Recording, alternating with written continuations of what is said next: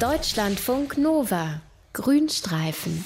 Vielleicht habt ihr dieses Video auch gesehen. Das ist vor kurzem in den sozialen Medien um die Welt gegangen. Ein dem Verdursten nahe Koala stoppt im Süden von Australien eine Radfahrerin um an das Wasser ihrer Trinkflasche zu kommen. Das ist eine herzzerreißende Szene und von diesen gibt es gerade sehr, sehr viele.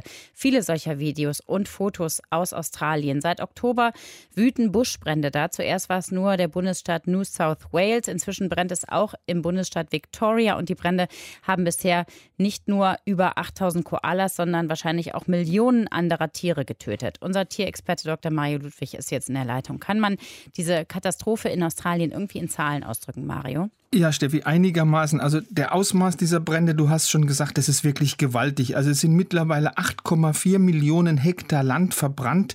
Das ist eine Fläche dreimal so groß wie Belgien. Und was die Tiere betrifft, Chris Dickman, das ist ein Professor für Biodiversität an der Uni von Sydney, der sagt, bisher sind 480 Millionen Tiere dem Feuer zum Opfer gefallen. Das ist allerdings eine Zahl, die ist stark umstritten. Warum ist die umstritten? Ja, also da wurden jetzt nicht die Kadaver der vom Feuer getöteten Tiere gezählt. Das wäre ja unmöglich gewesen. Mhm. Also das Ganze ist eine Schätzung beziehungsweise eine Hochrechnung. Die Zahl beruht auf einem Bericht vom WWF aus dem Jahr 2007. Damals hat man die Auswirkungen von Rodungen auf die australische Tierwelt in New South Wales untersucht. Und damals hat man geschätzt, dass dort pro Hektar, also das sind so knapp zwei Fußballfelder, dass da 17,5 Säugetiere, 20,7 Vögel und 129,5 Reptilien leben.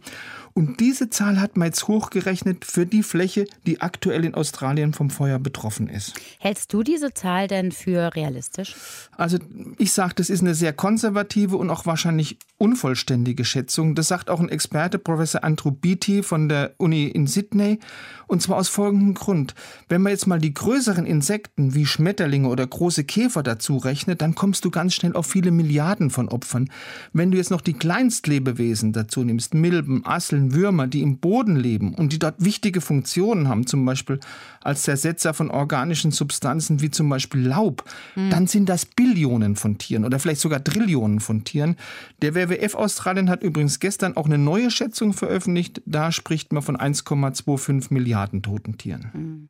Welche Tiere sind denn besonders betroffen?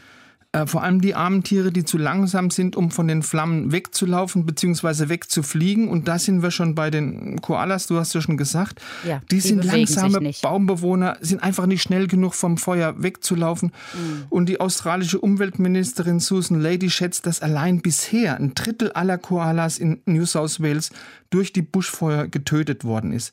Aber was auch sehr schlimm ist, auch der Lebensraum der Koalas, die Eukalyptuswälder, die sind ja weitgehend zerstört.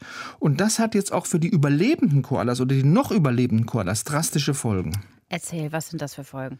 Also bekannt ist ja Eukalyptuswälder, das ist die einzige Nahrungsgrundlage der Koalas. Die sind ja, was ihre Nahrung betrifft, sehr wählerisch. Die ernähren sich ja fast ausschließlich von den Blättern, von der Rinde, von den Früchten, von gerade mal einem Dutzend Eukalyptusarten, von den 500 Eukalyptusarten, die in Australien vorkommen.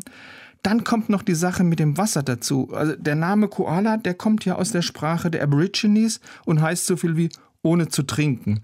Koalas trinken normalerweise kaum Wasser, sondern die decken ihren Wasserbedarf hauptsächlich dadurch, dass sie Eukalyptusblätter essen, die sehr wasserreich sind. Aber die Eukalyptuswälder, die brennen ja jetzt gerade lichterloh. Deshalb müssen sie sich in ihrer Verzweiflung nach anderen Wasserquellen umsehen, wie also diese Trinkflasche der Radlerin. Hm.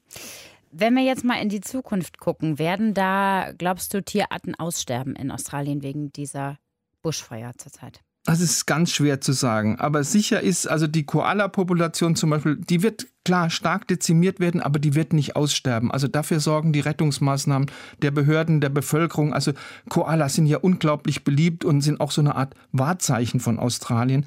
Bei anderen Tierarten, da sieht es nicht so günstig aus. Es gibt ja viele Tierarten, die sind in Australien, die sind noch unbekannt, die sind wenig bekannt.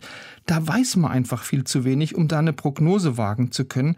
Aber was sehr wahrscheinlich ist, was möglich ist, dass das ökologische Netz von Australien durch den Wegfall von den einzelnen Arten ganz massiv geschädigt werden wird. Hast du da mal ein Beispiel dafür? Ja, ein wunderbares oder ein trauriges eigentlich. Die Experten sagen, es gibt eine kleine Känguruart, die schon vor dem Feuer ganz massiv bedroht war. Das ist das sogenannte Langfuß Potteroo. Das ist mittlerweile wahrscheinlich völlig verschwunden und das ist eine Art, die ernährt sich von Pilzen und Deshalb sind diese Kängurus enorm wichtig für die Verbreitung von Pilzsporen. Die mhm. Pilze sind aber wichtig, damit ein paar Pflanzenarten gedeihen können. Und wenn jetzt diese Kängurus nicht mehr da sind, um diese Pilzsporen zu verbreiten, dann fehlen dem australischen Ökosystem auch bald diese Pflanzenarten. Wenn jetzt diese Buschfeuer vielleicht irgendwann in den nächsten Wochen mal vorbei sind, dann werden sich diese riesigen verbrannten Flächen ja wieder erholen und irgendwann wahrscheinlich dann auch wieder neu mit Tieren besiedelt werden, oder? Also auch das ist ganz schwer vorherzusagen, aber es gibt so ein bisschen Hoffnung. Bisherige Studien zeigen, dass es in großen Brandgebieten immer wieder so vom Feuer unberührte Inseln gibt. Inseln, auf die die Tiere flüchten. Und wenn es jetzt genug von diesen Inseln gibt, dann kann sich möglicherweise auch wieder Leben von diesen Inseln ausbreiten. Aber die Experten sagen auch, dass es bis zu 40 Jahre lang dauern kann, bis die entsprechenden Gebiete wiederhergestellt worden sind. Ich glaube sogar, es ist möglicherweise noch viel länger. Deutschlandfunk Nova. Grünstreifen